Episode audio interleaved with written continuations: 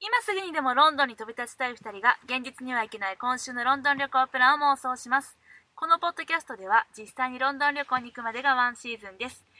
それまでインターネット上や雑誌にあふれるロンドン情報を駆使しながら妄想旅行をすることで実際のロンドン旅行をより充実したものにするのが目的ですでは第86回妄想ロンドン会議を始めます水口です清水ですよろしくお願いしますよろしくお願いいたしますさあ今回は本はい邦初ですよ、本邦初ねうんおうおうおう本邦初じゃねナショナルシアターライブではなくアルメイダシアターライブまあそうだねライブはつかないのかいや、アルメイダシ、アルメイダシアターライブ。アルメイダシアターラ イブ。アルメイダライブ。アルメイダライブ。いろいろ増えてきたねじゃあ、本邦初ね。いや、なんかこの間、ケネス・ブラナーシアター。違うあれはブラナーシアターライもうわブかんない。ブラナーシアターライブもあったけど、うん今度は、アルメイダライブ。一応、なんかあの、日本でのね、うん表記はアルメイダライブ。アルメイダ劇場が起こる、あ、送るうんアルメイダライブっていうことで、もうトねモさんのページによるとね。割となんかねなウコンのタケノコってこういうことかってそういいううことね。いろいろ種類がね、あのーねだから、えっと、演劇の作品をうんスクリーニングで映画館で見ましょうっていう、そういうプロジェクトがあの最初ナショナルシアター主導で始まった、こちらがですねまあ一発当たりましてねうん、うん、あちらもこちらもねどんどんライブシアターをやってくださるとまあ、だってビリー・エリオット・ザ・ライブ。ねあービリあったー・ねエリオット・ザ・ミュージカル・ライブか。とか。それなん言かうならさジーザスクライストスーパースターー。アリーナライブとか。アリーナライブとか、そんなんんまあいろいろね、まあその単品ではあったけうん。うんど、アルメイダライ劇ブ。場を主体でそのやるっていうのそうだね。がうんそうですね劇場さんがやってらっしゃるうんやつですね。ナショナルシアターライブ、本家はどうしたんだっていう、この、うんそうだよ2017年のナショナルシアターライブの情報さ全然出てないやん決まり次第お伝えしますとか言って、なんか神戸で、うんうんうんあの、神戸と東京かなオあーディエンスと、あと犬犬、あうんあと橋かな橋もねもういい3本やねこれまたね あれなんかスカイライトもやっけなもうわかんない入ってたかなわんいうんやるんだっけ決まり上がりましてね決決まりめ上がったんです上ねがりましてね私が行かれへん日やねんちょうどいつやったっけ2月3月のか18日かなんかがちょっ私とい犬とオーディエンスと橋かもう一回みたいな橋は多分4月橋は4月うん橋とスカイライトが4月かなスカイライトもう一回みたいなえっ、と犬とうんオーディエンスが多分3月18日かなうんなんかその辺ちょっとあの適当なこと言ってるんで詳しくは調べていただいてまあその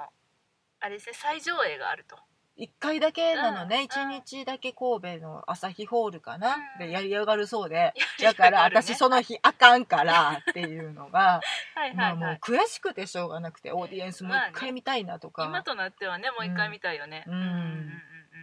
あれは良かったねうんとかっていうねこの悔しさをはいはいはいうんもうナショナルシアターそうですねナショナルシアターライブうんうんうのん次の作品がどないなってんねんっていう怒りにぶつけようかなそとねまあ新作ねちょっと早く教えてほしい、まあでもねきっとねナショナルシアターの担当の方もうん今頑張ってらっしゃる頃やと思うねおそらくねおそらく、まあなんか少しでもいいものそうをだね少しでも早くとかって頑張ってくださってるうとん信じてまあ日本語字幕とかの問題もあるしねまあなそれしゃあないわなうんまあ時間はかかると思うなのであのナショナルシアターライブの担当の、えーどなたか分かりませんがははいい、あの私たち心待ちにしておりますので全面的に応援させていただく心持ちでおります、はい、あのねこの本当にあのー聞いてらっしゃる方しか聞いてらっしゃらない当たり前か、はいこのポッドキャストで ね何を言うてんやこのポッドキャストでね、うんあの頑張ってですねあのナショナルシアターライブのはい応援も続けていきたいと思いますので、はいはい、よろしくお願いしますとそしてそんな中はいアルメイダライリチャード三世レはいイフ・ファインズさん主演ですねブはい今日ですね見てまいりましたこちらなんですけどもあの英国の演劇業界では若手の才能を世界へ発信する劇場としても一目置かれた存在である、うんアルメイダ劇場、うんこれねあのちょっと地図で調べてみたら、うんこの間私たちが投影した時に、うんはえっとレッドシューズ、いはいシューボンさんのうんはいこのですね、えーサドラーズウェルズ劇場だったっけそうですね、はいこれのまあ近く結構上の方になるのかなロンドンの北の方か地図な、で言うとねうんうんうんちょっとなんかいわゆる劇場街ではないところにあそうる感ねじあなのんだかからなコベントガーデンとか、うんあっちではないちょっと外れた横にまあ違う劇場がすぐあるようなところではなくではなくててうんって感じやねあのーその演出家のうんであり、芸術監督である、うんルパートさんロバートさんルパートさんルパートさんね、うんがあのインタビューであのおっしゃってたけれども、うん割とその地元に根付いたうん劇場ででなんでかも下町のランドマーそうそうそうそうクみたいなこと言ってはったまあにもねかかわらず、うん結構ですねこれが、まあ、まあ今回もレイフ・ファインズさん主演の,、うんあのリチャード三世でで次ねあの控えてるのがうんアンドリュー・スコットさんの「ハムレット」ね面白そうだそうもようね結構ねそのまあムービースター的なうんねあのー大スターとかも平気で出ちゃうにもかかわらずすごく小さくてあれ何人ぐらいなんだろうね、あのー私たちも行ったことないけど、うん映像で今日見る限りさ、うえんこんなちっちゃいのっていうなんか印象としては私たちがこの間行ったそのうんナショナルシアターの一番ちっちゃい劇場うんうんうんぐらいかななって150人ぐらいかな150まあ200 200200入るかなみたいな、うんだから200300ぐらいの劇場に見えたのよそうだね見えたね見えたねうんお客さんとのその最前列のもう距離も半端ないし、うんやしその間口もねめっちゃ狭かったもんね狭かったあこんなちっちゃいとこっていうあのナショナルシアターライブで、うんそのえっと犬うん夜中に犬に起こった奇妙な事件、うんうんうんうんあれをやってた劇場が、うんちょうど私たちがこの間見に行った明日全部「明日全部見たとこかな」うんうんの劇場やったと思うんだけれども、うん本当にそのぐらいのイメージをなんか自由に客席からそうだね舞台からを組み替えてブラックボックスだねだから本当にあのースペースだけがあって、うんそこに、えっと、常設の客席があるわけではなくて、うんまあ、自分たちで組んでで今回囲みにしましょうかとうかん普通にそうだねクロスにしましょうかとかっていうのをうんうんで自由に作品に合わせて組めるような劇場なのかなって感じやったそうね。だねちょっとまああの今日のやつしか映像見てないから、うんまあ、かなって感じなんですが、うんいや本当にそういう私まあうんそのうん冒頭のねメイキング映像みたいなうん劇場紹介みたいなやつを見てる限りうはんとても実験的なことをよくされているのかなっていねうしかも有名人バンバン出てたねベネさん出てたねあ出てたしあのベン・ミショーさんも出てた出てねたうんうおうおうおうってそうなおーおーおっーおてたーって言いながらねおお見たねこれかみうん、多たい分なあれきっとアルメイダ劇場のその公式のプロモーションビデオなのかな YouTube とかあの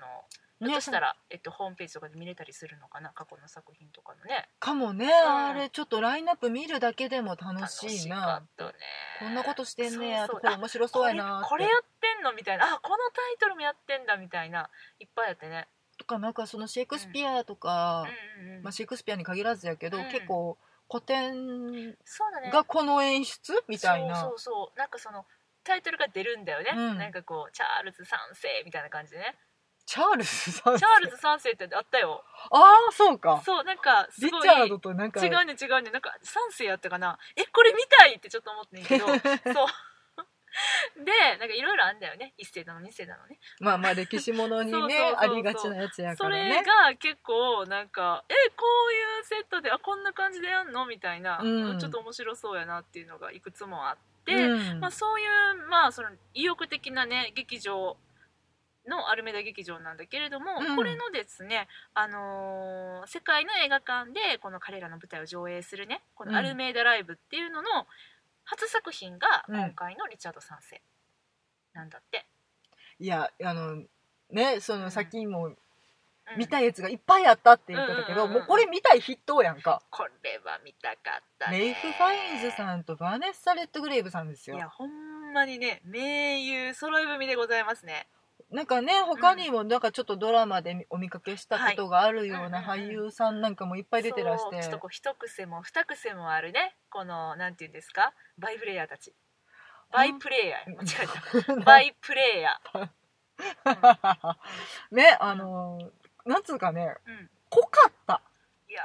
ーそうなんだねでまああの皆さんねこの 私たちのこの今声の弾みようからねうんお察しいただけると思うんですけれ結ども構ね今ね前のめりで喋ってるんですわめっちゃ良かったですほんま良かったですあのシェイクスピア劇っていうものにもしあの抵抗のない方、うん抵抗がおありの方はまあどう転んでもうんシェイクスピア劇でございます、なのであのシェイクスピア嫌いじゃーっていう人はちょっと楽しめないかもしれないんだけれどもそれ以外の方はね本当にね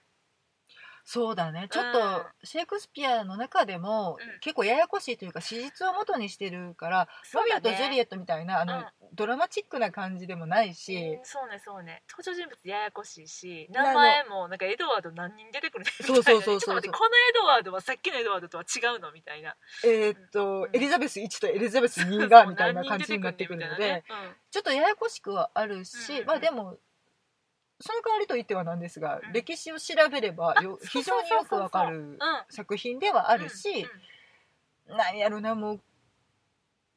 やっぱね悪い人って面白いよねそうだよね、うんこれがねもうピカレスクロマンなんでございますもうリチャード三世が悪い悪いうんねこのあらゆるこう周りの敵というか邪魔者をですうね、ん、バッタバッタと、なぎ倒し、うんバッタバッタとじゃないな何こっそりこっそりこっそりこっそりか、うんそうねあのほんまにですね見てて胸くそ悪くなるとはこのことでこいつが悪いこっすいんやまた、このおじさんが うね、んもう本当に成り上がっていきそして落ちていくまでのお話うんうん、これは楽しい見てても私でも結構好きやねんよなリチャードさんうん私もすごくあめっのちゃいいね見てて面白いただちょっとややこしい、まあねそこはね、あうの、ん、ちょっと予習はしていこうかみちたょいっなとねあの、うん気になるけど、うんどうしようかなって思われてる方あのバラ戦争とかでね検索していただいたら当時の時代背景とかはよくわかると思うのうん、で、そうですね、まあ、あとリチャード3世っていう人がいるのでね、そうそう本当にね、あの史実うんでいるんです、うんその方をの人生ちょっとおさらいしていただいうんうんて、もしそれで面白そうだと思った方はもう本当に劇場に、そうもうねすぐにすぐに見に行ってほしいなぜなら終わっちゃうから、うん、期間限定なそのうでなんでねす1週間ぐらいかなまたうんだとんだと思う今、日初日よねうんうん、うんうんなんで多分水曜日ぐらいまでやってんじゃないかなと思うんですけどあともう一つだけ言えるのはう3時間 半あそうそう今日5時半からスタートで、まうあ、ん10分ぐらい予告はあったけどその後9時に終演だったもんね、まあうん休憩挟みつつの、まあ、休憩がてらのそのうんインタうビん、ュー解と説かとかがね、 20分うんぐらいかうんなあてうんそれを除いてだから本編普通に3時間うんもういなんかだからその人物相関図とかがややこしくうて、んあともう面白くて集中しまくるのうんで、お腹すくと思うんで、なんか持ってってください、い そこね優しいね、うんそのそのご案内ねうん、私が今日実あ際ーしそーうちゃだんって疲れてたもんねうんもう本当に面白すぎてうん難しすぎてうんちょっと血糖値が下がってる感じ がそうね私もおにぎり食べました合間に、うはんなのでちょっとこっと、あのポップコーンを買ってい入るか、そうですね、小物を持って入るかうんしていただいて、もう本当に劇場にうん一目散に行っていただきたいと思いますが、と思いつつそうですねまあじゃああの、えっと、本編のまあネタバレをする前にですね、うんまあ、リチャード3世これなんぞやってお話ししてからの本編ネタバレいきましょうか、そうですねはい、えっと、リチャード3世はですね、うんまあ、皆さんご存知イギリスのですね劇作家ウィリアム・シェイクスピアさんのですね刺激でございます、うんあのーハムレット」とか、うんロミジュリ」とかああいうのはあの創作劇なんだよね実際にはいないうんまあ、ハムレットもモデルがあるとかあーモデルになった戯曲があるとかっていう話ではあるけれど、まああのそこまで、うんここあのリチャード三世ほど史実ではないんやと思う。そうねこれはだって実際にあったお話だもんね、うんうんうんうんこれは、えっと、ちなみになんだけども、うんリチャード3世の初演は1591年なんだって1591年結構前なのかな初期の方なのかなうんちょっと私もねそのシェイクスピア史うんにおけるどのぐらいの位置づけの作品なのかっていうのをちょっと分かってないまま今喋ってるんだけど、うんうんうんうん、あのーこれはだから1400年代の1480何年とかかなうんにバラ戦争が終結してまして、うんあのイギリスのヨーク家とランカスター家、うんこの2つの、まあ、2大なんていうんですかね王家争いをしている、うんあのお家がですね、うんこれがまあ長年にわたってその争いを続けているってことで、リチャード3世はそのバラ戦争を描いた、えーシェイクスピアの作品の中での一番最後のお話うんっ、ていう感じでそれまでにだからえっとヘンリリー何世とかああそういヘうンのがリね、ーがいっぱいいるの、まあ、5世6世ねうそうそうそん、リチャード2世とかもいるもうんいねるいるいるリチャード2世はちなみにあのベン・ウィショーさんが、えっと、ホロークラウンでやられてたあそうだねあともうねあの本当ね亡くなってしまって悲しいんだけど、ロイヤル・シェイクスピア・カンパニー・シアター的なやつがあったんだうよね、ん1回だけあったや一つ回だねけあって、うんイオン系の映画館でその時にあのデビッド・テナントさん主演の「リチャード2世」これも私たち見に行きましたけど大雪の降った次の日にね、うん、そういうあの、まあ、だからえっとイギリスであの近年ですね「うんホロークラウン」シリーズってことで、うんえっと、ずっとこのバラ戦争うんに関わるこの一連のシェイクスピアシリーズをですね、うんドラマ化してまして、うんえっとリチャード3世はこの「フロークラウン」ではベネディクト・カンバーバッチさんがうんされておりましてもうすぐねなんと劇場公開ということでこれもねなんだっけな嘆きの王っ冠ていう日本放題がついてますね。うんっていうタイトルで、まあ、そうだねでもフロークラウン、うんフォロークラウンのままで、うん結構ねオンデマンドでも見れたりとかもあのねね Hulu に今ある、うん、うん、うんうんていうでのまあちょっと気になる方はねあの、うん見ていただけたらと思うんですが、まあ、そんなねリチャード3世ですうんこれあのーこのタイトルロールのリチャード3世をうんレイフ・ファイズさんが演じられてるんだけれども、うんこれがまたねもう本当にさっきも言いましたようにもうめちゃくちゃその口先さんずんでですね、うんあの人々周りの人々をだまくらかして、うんそして陥れうて、んまあ殺す殺す 殺す殺しまくって、本当にうんね、あのの王様にうんなり上がる、うんうんであのハムレットと並んでシェイクスピア作品の中では演じがいがある作品だと言われておりますね。はい面白いうんいや面白いと感じさせてくれる作品だったなとそうでえっと面白いのが、うんこの最近ね、まあ、この史実だって言ってるからには本当にリチャード3世がいらしたんですけれども、うんこのリチャード3世はねあ1485年に、えっと、王位に就いた、そうなんですがまあ、あのわずか2年後にね32歳で戦死するわけなんです。うんうんで、あのこの遺骨がつい最近、あのイングランド中部レスターの駐車場うんうんで見つかったってことで、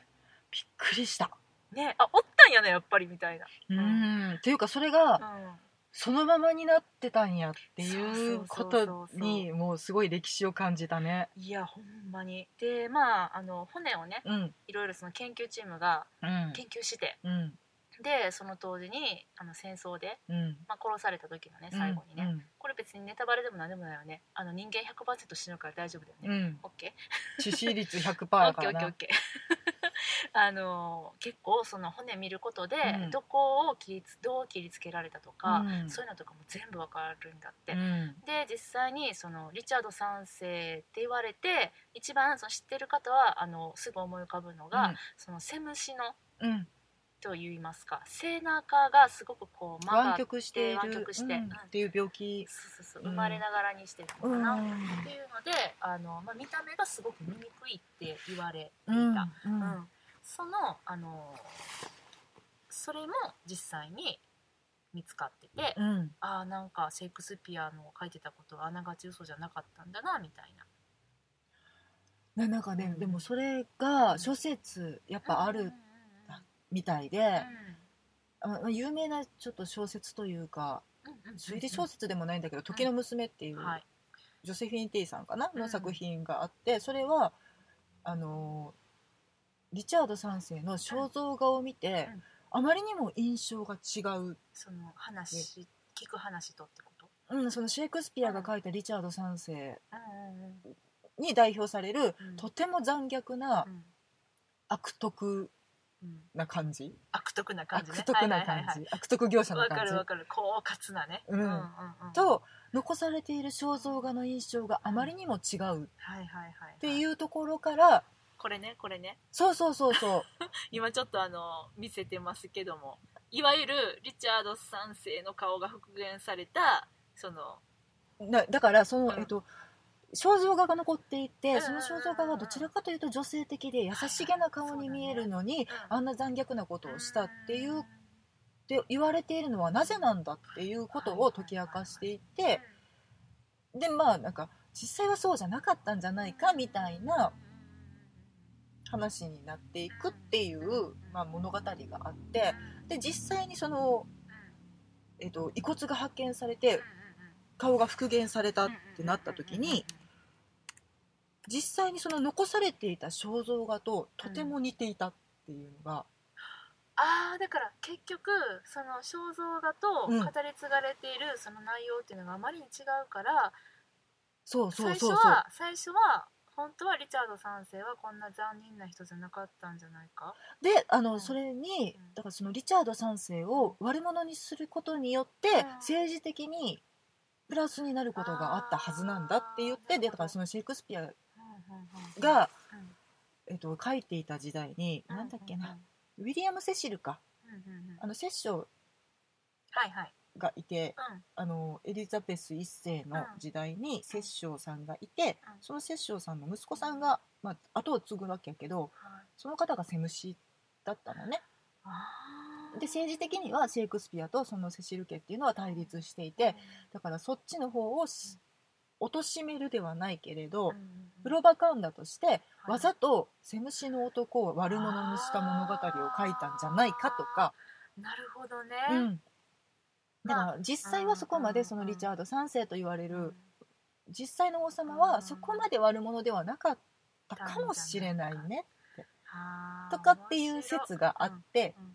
なんかその辺をね読み解いていってだからそのシェイクスピアも 言ってもやつも人間まなあんそりでゃ。そうよううんんしかもね別にそのなんだろうえっと完全にねあの史実や言うてねうんあのね、まあ、風刺ももちろん入ってるやろうし、うんまあ、言うたらだから司馬遼太郎さんが書く「燃えよ剣」みたいなことでしょあそうねあれはもうあだってれでさあの新選組ってこういうことやったんやって私たち思っちゃいがちやけど、うんいやでも実は沖田総司はうんそんなに美男子じゃなかったらしいよとか、うんねそういうことだよね。そういうことですうんうんねうんうんあのすごくうんあれが説得力がありすぎてうんうんうかんっこよすぎて憧れるけどちょっと違ったかもねっていうそのうだよねがあるっていうところとやっぱり一緒まあ一緒だよね。なんろううーんないやーまあでもね、まあ、それにしても、うんまあ、まあ、あ私間違えてたウィリアム・セシルはお父さんの方でそうだロバート・セシルが大丈夫私何も分かってないうんだから2代目であーはいはいセムシだったっていううんだからそこに重ね合わせたんじゃないかなあーとかなるほどね、難しいねだって今となってはさもう本当はどうだったかって本当に知ってる人いないわけやしさうんまあそうだねまあまあそんなねうん。そんな話でした。そこんんななの話、あの、ネタバレの前に言っちゃってよかったんかな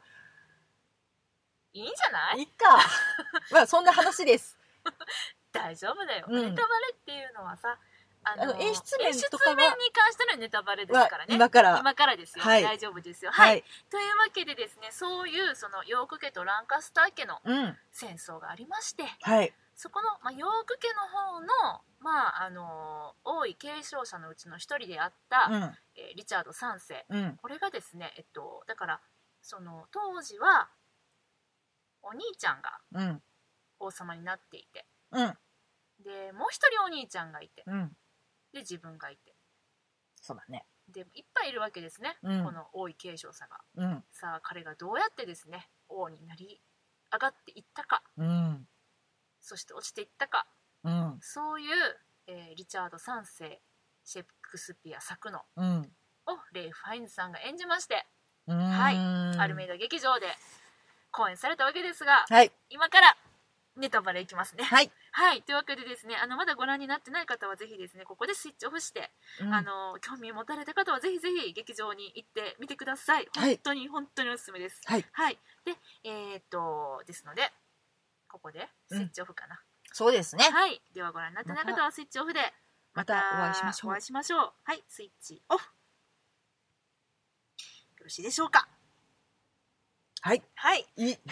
いよねじゃあ今からネタバレで参りますがうん。いやね本当に素晴らしかったんですこれがもうあのなんやろやっぱりお芝居ってさ、うんまあもちろん脚本、うん。そして演出うん。役者うん。もうこの3本柱うんで見せてくれるものやなっていうのをもう痛いほど感じた作品で、うんうんうんうん、あの脚本に関しても、うんやっぱりまあそのシェイクスピアってさ、うん当たり外れがめっちゃああるるじゃないあるあるじゃないある私はこれは好きリチャード三世は好き、あのねオセロでくじけてしまっうたんシェイクスピア、うん私は勝手にそうんう解釈してるんですけど、あの1幕目多分きっとオセロのあの元のタイトルはイヤー号だったんじゃないかとうん私たちは踏んでるんですけれうどんも、1幕目であの書いた後にイヤー号の話が続かなくて、うんオセロの 主体の話になって結果「オセロ」っていうタイトルがついたんじゃないかとね勝手にね想像しているそそのして挙句に尻すぼみみたいなね そうそう、まあうん失礼ながらね、うん失礼ながらですけれどもシェイクスピア先生にね。うんって思っているそのオセロでのちょちょっとその残念な部分っていうのがですね、あのリチャード3世はその熱を持ったまま、うんちゃんと最後まであ描き切ってくれてありがとうみたいなうん形で、でもひょっとしたら失速してた部分っていうのはあるかもしれなくてでもそれをですねまあ今回の演出の、えっと、アルアルメイダ劇場の芸術監督でもあるうんルパートさん、ルパート・グールドさんうん名字忘れた多分ね多分ね、ううんんがもう見事に見事な演出であのシンプルかつ硬派自分ご自分でもおっしゃってましたけど、うんうんというか印象的には骨太でオーソドックスあ本当そうあのトリッキーなことは何一つやってなくて、もう本当にねなんか地道って言ったらいいんかな地味とも言う、うん地味とも言うし、あの地に足ついた感あーじそうだねうん、しっかりとした演出で、ただそこに全てにちゃんと意図があるうんっていうのが分かる、うんとても好感の持てる、そうですねそしてそれに実力が伴っちゃっててああ大変っていうそうだね、うんでまあもうなんかレイフ・ファインズさんのうんこのお芝居、うん、うん舞台でのお芝居を見るのは私は2本目なんですが、しんちゃんもかしらねそうですねうん、あの人と超人うんであの一度拝見しましたけれども、うんその時にもうーわこの役者さんほんとすごいなと思って、うんレイフ・ファインズがやってなかったらあの役あんなに魅力的に感じなかったかもしれないなっていう、あのぐらいまだこれも難解な脚本で、うんでまあセリフの量半端ないっていう脚本で、うん人と超人がねだったんだけども今回もまあものすごいセリフ量で、うんしかも出ずっぱりで、っうんていう役柄をまあ魅力的にねすっごかったねレ人とイフ・ファインズ最高やね、人と超人の時はもうなんか口数の数え口の数でうん、煙に巻くっああはいはいてなんかよく分からへんまま煙幕と、はい、その機関銃のような言葉の海で、うんなんとなく人を動かしていくって感じだったけど、うんなんかリチャード3世は、まあまあく別に無口な人ではないねんけ うん、どうん一言一言に重みがあって、うんうんしかも、うん悪いだけじゃなくて、んどうしようもない愛嬌がある。そうやねんねあのこれが不思議なんだけど笑えたりもするんだよねうんお客さん結構受けてたよね年配の方中心にかないやしまあこれはうん結構その演出家のルパートさんもおっしゃってたけうど、んやっぱりちょっと今の世界情勢ともかぶるよううなんうんところもあって、うんでそういったセリフが出てくると、うんあの役者はめっちゃ真剣にやってるし、うんシェイクスピア的にもそういう人はないかもしれないんだけれども、うんそこで年配の方たちがクスクス笑う、もしくはわーって笑っちゃうみたいな、うんそうなんかちょっとイギリス的な笑い起こってんなーとも思いながら見てたんやけど結構だからそのうん受け皿が広いというそうか、やね解釈のしようんうんうがうんめちゃめちゃあるそうってねいそうねううん選択肢がいっぱいあるっていううんうだからどの時代においてうんもムカッとするんやろうし、なんか少し思い当たる節があうんるはみはたはいはな脚本なのかなっうて、んそれがだから今にまでねあそうだね人気戯曲として語り継がれているうんゆえんなのかなと思ったうんうんうん確かにね、うんそれを本当にもうレイフ・ファインズさんがうん見事に演じきるっていう、うんまああのもう一番最初にっていうかまあこのお芝居自体が、あうのん結構その。えー、とお客さんに向かっての独白っていうのが多いんだよね、うんこの第三の壁をあのぶち破ってたねそうそうそうぶち破るっていうのがすごく多くて、うん普通あれって結構興ざめしちゃうことがあるんだよねうんああそれやっちゃいましたかみたいなしかも何回もやられるとね、そうはいはいはいそってなるけどだけどやっこれはねやっぱこれをその素直に受け止めさせてくれる力量っていうのは半端ないなって思った、なんかちょっと印象的には、一緒に悪巧みをしている感じそう秘密を共有してうんうんうん内緒話してる感じ、うんそうだから私たちもついそのリチャードのこと応援しちゃううんうん時が私この人のことちょっと応援してるって思っちゃう瞬間がうん、うん、あるんだよねひどいことしてんのにねなんかだからもうなんかみんなつべこば言わんともうなんか普通に従ったらいいやんって思っちゃう時とかあるんだよね。あるあるあうるある、んえあかんリチャードやったらあかんみたいな、うん、えあどうかんよあかんよあんな残忍な人とりあえず従っとった らなんか23日は幸せやでって思っちゃう。いやーでもほんとねそういう感じの凄みというかはあるんだけどまあそのシンプルな舞台ってさっき言いましたけど、うんこれが導入がほんと素晴らしいなって思って、うんそのまさに舞台の幕が開いた瞬間そこにあるのは、えっと、現代 うのんレスターの駐車場、うん、発掘現場やね発。掘現場が現れて、うんそこであの作業員たちが作業灯が灯っていて、うん作業員たちがあの骨をうん発掘しているというところから始まって、うんで、まあ、私たちは、まあ、もちろんこのお話が「リチャード3世」っていうタイトルなので、うんあーしかもあの、ね、レスターの駐車場でうん見つかったっていうのうは、ん事前に知ってもいるうん割とフレッシュなニュースなのうで、んあこれ発掘現場やって思いながら、うん作業を眺めていたら、骨が現れて。うんその各作業員が掲げた骨うのん背骨が曲がっていて、うんそこに照明がフォーカスされてからの暗転そして幕開けっていううんこれは見事でしたね清水さん、うん。 なんで、なんで振るかな。いや、だから、そ、もうずーっと、なんか、なんやろな、その。骨と一緒に芝居見てるみたいな。うんうんうん骨が、語り出した物語みたいなうんうんうん印象がもうすごく鮮烈でうんだからそれもあってなんかうなんその内緒話を聞いてるみたいなああそうかもそうかも、うんうんなんか秘密を共有した仲間みたいな印象でずっと見ちゃってるしうんでもその舞台がその発掘現場からそれはもう本当にリアルに土に穴を掘ってる状態から骨を出すっていうシーンで始まっててそこからじゃあ舞台その後はどうしたのかって言ったら上に、まあ、ガラスのようなアクリル板透明のアクリル板を引いてその上で芝居をしてるからずーっと墓の上で芝居してるんだようんね。そのお墓の上でうんどんどん人殺しが行われていっそうて人を騙して、でそのアクリル板はちゃんと開くようにもなってて、んでそのアクリル板が開いて、うんそのお墓ねうんいろんな場合の穴として使われるんだけれども、うそこにたくさんの人が、うんそのリチャードによってその殺められて、そこに落ちてくっていうう、んあのー時には処刑の場でうんあったりとか、あとは本当に墓穴だったりとか、ううんんいろいろだったんだよねでいろんな人がその墓に穴に落ちて死んでいくまあもういもっと言うともう一番最後もうんえっと ねこいついつこんななんか登場してんっていう、うんあの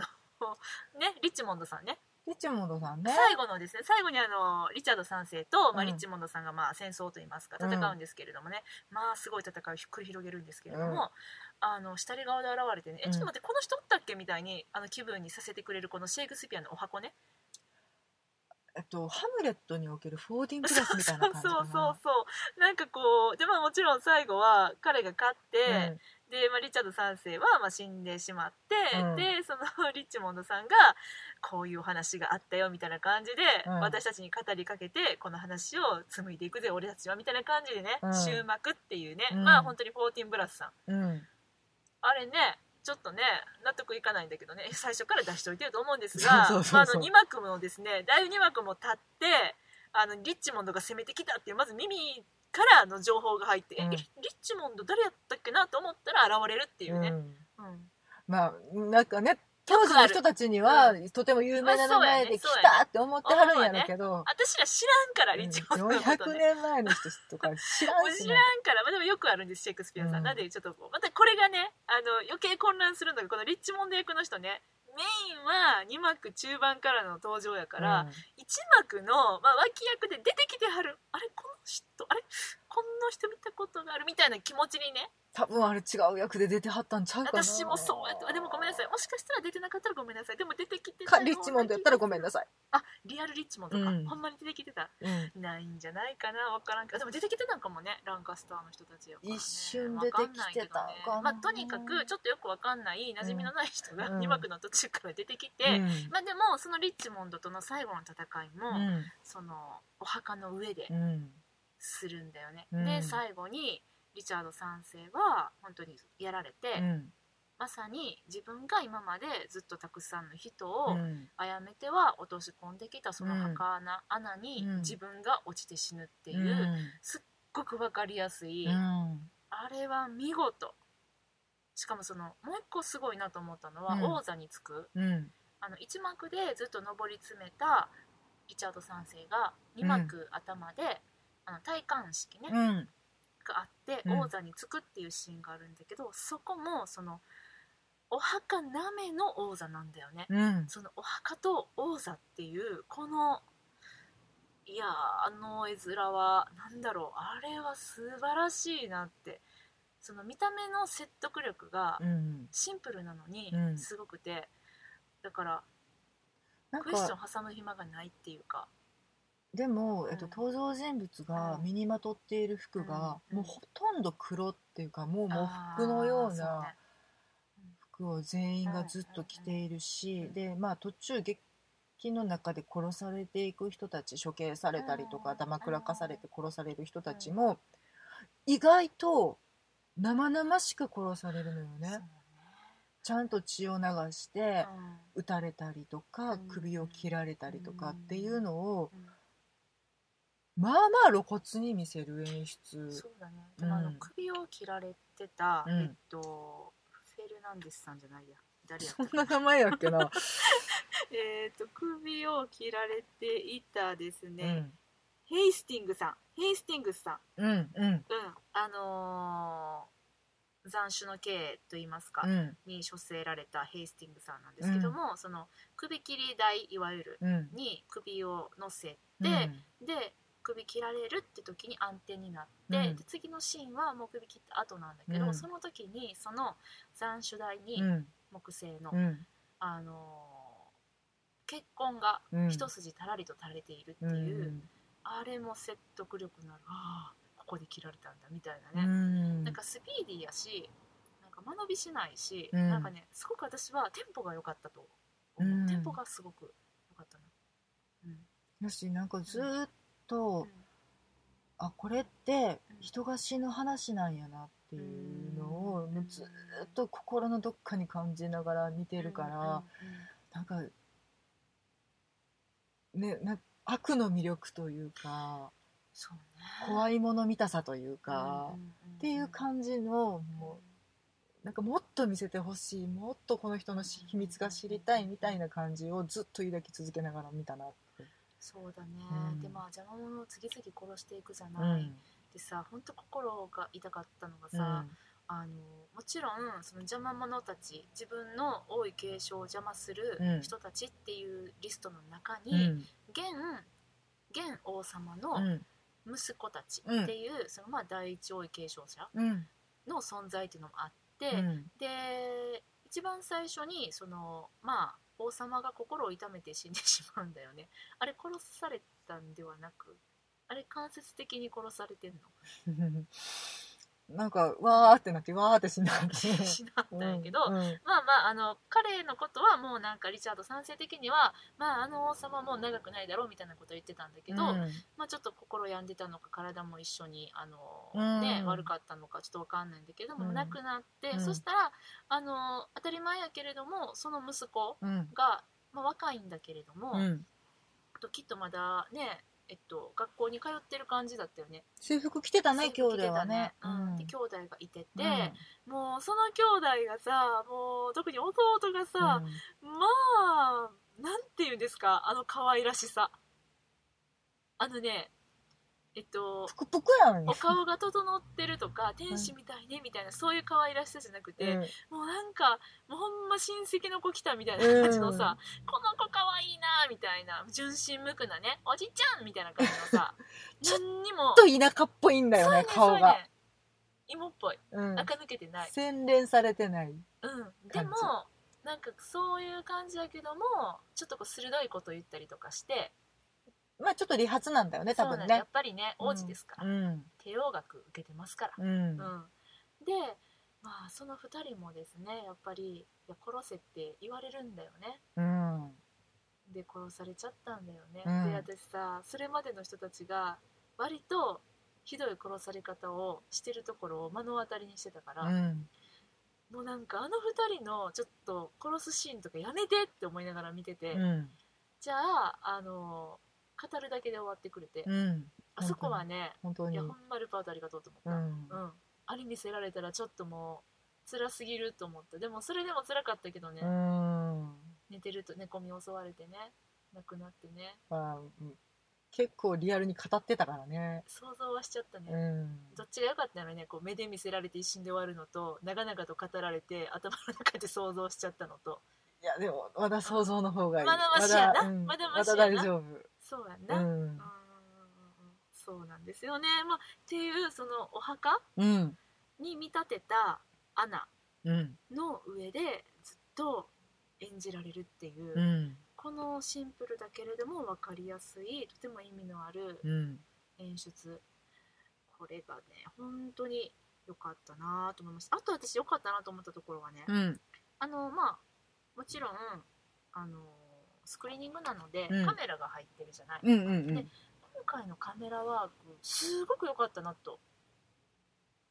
なんかね躍動感あるけど邪魔じゃない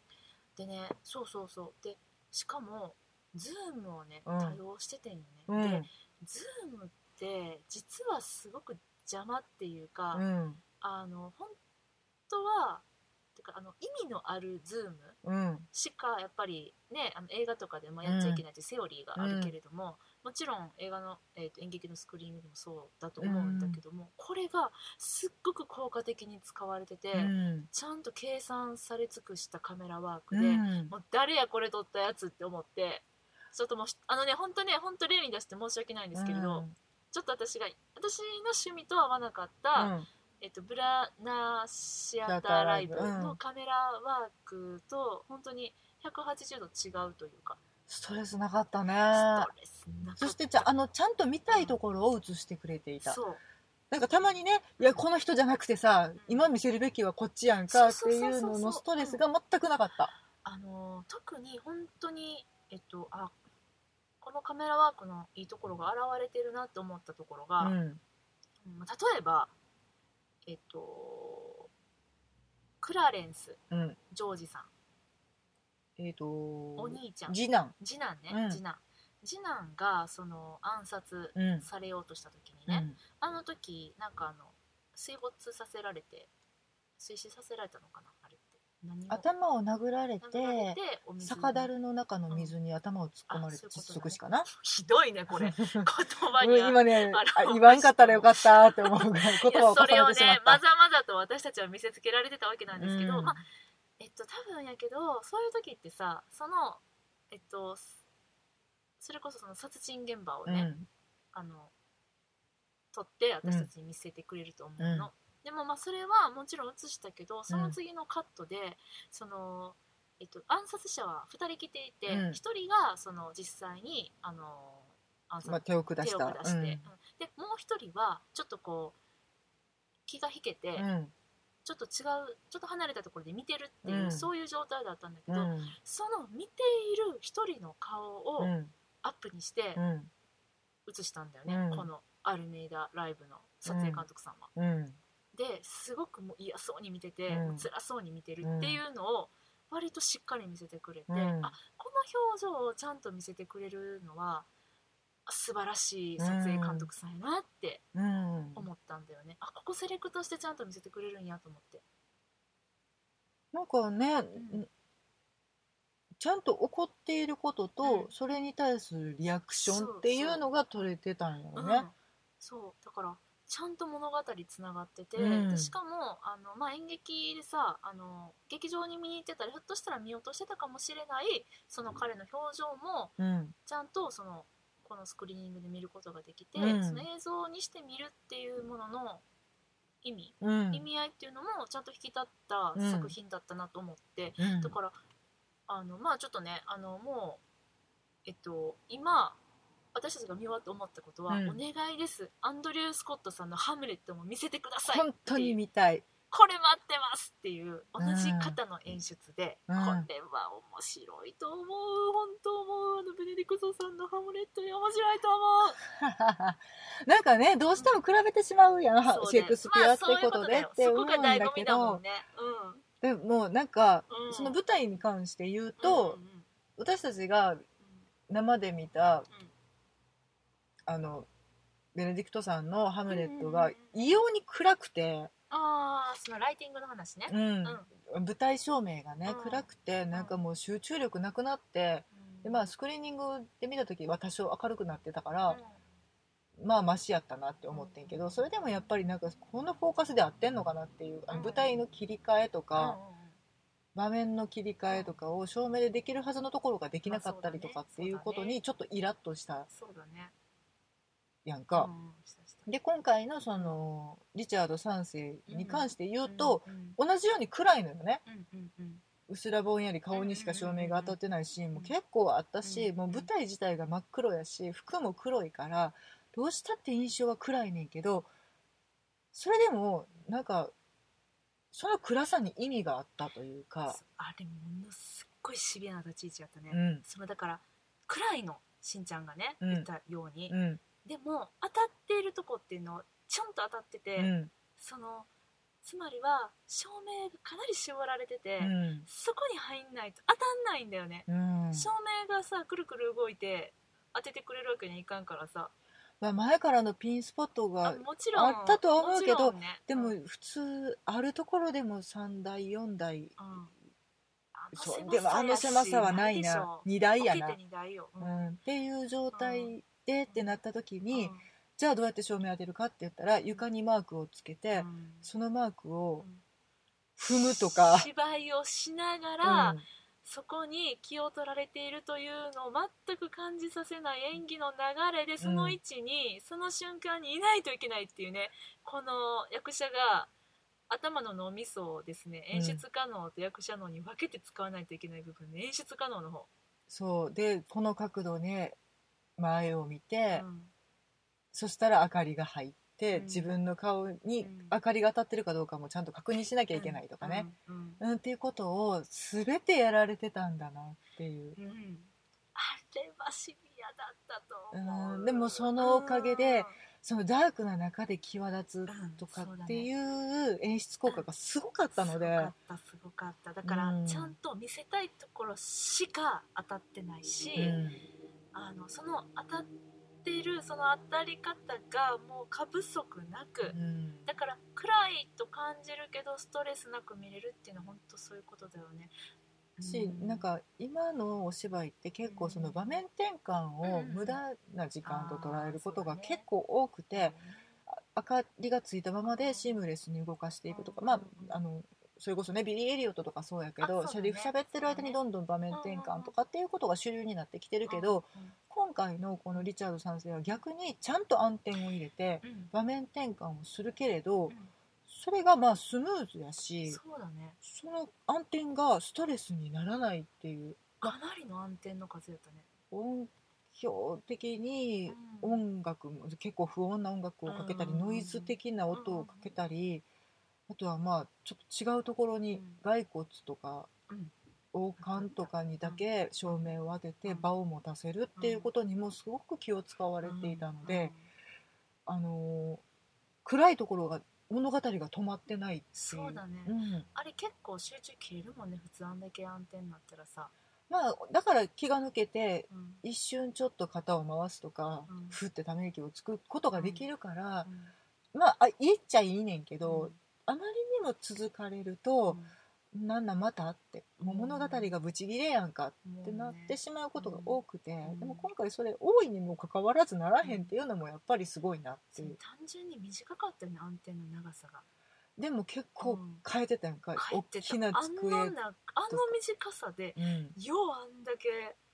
バテンコロッと変えてたし変えねてたあれ役者がやってるよね多分役者さんがコロコロ押して舞台に入っていっねて、えでそうだよね出てくる人が一緒に何かを持ってきてそっうだよねてことはやってはると思あうれ練習大変だよね、うんしんどいんだあれがまたっていうのあもーいやーもうほんとね、まあ、そういうその演劇のうん全てが本当に力が凝縮されてたうん過不足のない舞台でねちゃんと焦点を当てるところに当たってるっていうのが全てにおいて、だから照明だったり演出だったり、はい映像だったり、うんうんうんうんうんまあ、役者さんは当たり前やけどねそうですな、もう本当になんて研ぎ澄まされた、いやほんまですよであの最後の戦いの時にうさ、んあの雨降ってきたやんうん本水来たーと思わへんかった、うん、結構ビシャビシャボタバタバタバタ そうそうそうそあうの本格的な振り方ではないそうそうそうそうそう暮らし方やねんけど、うんなんかそれがまたちょっと不穏な感じでそうねね。味になってたよね、うんうんいやー楽しかった楽しかったっていうちょっとその表現ちょっといいのかわかんないけどね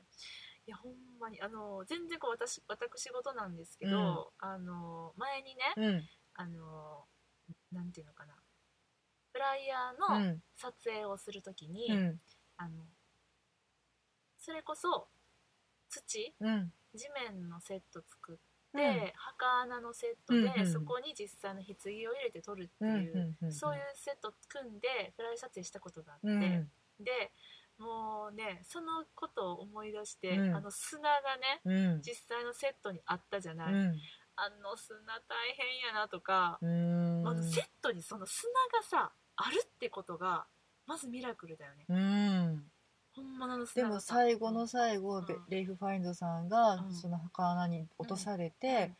カーテンコールその墓穴から直接出てこられた時に、顔に土がついてるっていうのがあんなにね色っぽい土見たことありますか本当にね顔に土がついてるレイフ・ファインズのあの色気ったらって感じよねかっけーってなっかたっこよよねかったねううんうんんそうだなんかあれはやっぱしだからリアルな土がうん本当にそこにあるっていうののやっぱりそれはそれで説得力だよね、うんあえてその上で泥だらけになりながら芝居するっていうところもあったし、うんね本当にあの墓穴が効果的に使われていたなと見つかってよかったねって思ったリチャード三世の骨がほんまになんかあの話によるとその、見つかる前にこの芝居の構想があったみたいなでねその作ってる最中に、レフについて話してる時に見つかっそてうそうそうみたいうんうんうんでそこからまあちょっとキャラクター造形もねっていう話はしてはったねそうだよねうんうんいやーほんまね素晴らしい舞台でした、うんうん、言い残したことはないしんちゃんまあ楽しかったとし かまあそうねエンジョイしました炎上しましたね、うんはい燃え尽きたよ見てる方もうんまあですのであのアルメイダライブうんねあのーアンデル・スコットさんの「ハムレットうん」えー春かな今年のあれもうちょかっなとしたら始まるのかなちょっとごめんなさいあの確かな日にちはわからないんですけれども、うんきっとこれもあのー記録にね映像に残されると私たちは信じて、うんそしていつの日かまた日本でねうんこうやって見れる日が来ることをちょっと残念ながらねその「ハムレット」は見にはいかないので、うんうん、でもあの演出家さんの作品をもっともっと見たいなと思っ本た当に、うんまたみまた現れたねこんな素晴らしい演出家さんがすげえぞやばいね私たちの中でのこう演出家の名前を聞いて、うん見にちょっともう見に行きたくて仕方がないレパートリーっていうの中に入ったね入っちゃったねこのちなみにレパートリーは、うんまずまずマシュー・ボーンさんでしょ、はいあとはナショナルシアターでおなじみマリエン・エリオットさんうんそして、まあ、あのスティーブン・ダルドリーさん当たり前に加わっちゃったね。加わっちゃっ たうねん、、あと、まあ、えっイボ・バンホーベさんも、まあまあ、あでもちろんですもちろんですう、まあ、彼は、まあ、あのイギリスの方ではないので、ううんんうんうんルパート・グールドさんルパートグールドさん入っちゃったね、入りましたね。あの、ちょっとアルメイダシアターも行ってみたいね。うん面白そうあうのん劇場がとてもいい感見じに行きたい。あの、前に投影した際に、本当はヤングビッグシアターもね、行きたかったんだよね、あのうん橋からの眺めの。割とすごく、あの実験的な独特なうんあの作品を作ってるけどただちょうどあのワークショップ期間か何かで、うんうん次の作品の準備の期間でね、やってなかったんだよねしまっとったんやそう入られへんのかいって感じやったんやけど、うんだからねちょっとアルメイダシアターもね知らなかった行きねたいこんな劇場があるなんてうね、さんすがイギリスやねちょっとホットだねホットやっうたね、んはいというわけでですねはい、はいこんな感じでえっとアルメイダシアターはい見てまいりましたアルメイダライごブめんごめんアルメイダライブうん見てまいりましたはいはい、あのよかったら見に行ってみてください。はいえー妄想論の会議ではお便りを募集しております。えー、m o s o l o n d o n アットマーク gmail ドットコ ム妄想ロンドンアットマーク gmail ドットコムまでお便りお待ちしております。なんで笑うねん。なんで途中でターボかかったブイーンっていや合ってるよなって頭で確認して OK っていうのが出たから。オッケーうんあと、えー、ツイッターもやってます。はいえー妄想ロンドン会議で、えー検索していただければ検索してくださいはいアットマーク妄想ロンドンで、はい、こちらもですね、リプライお待ちしております。はいそんな感じでしょうか。そうですねもう疲れたのよ今日は分かった。もう早く帰ろう。うわはい。 ではでは、えーまた次回お会いしましょう。えーさよなら。ありがとうございました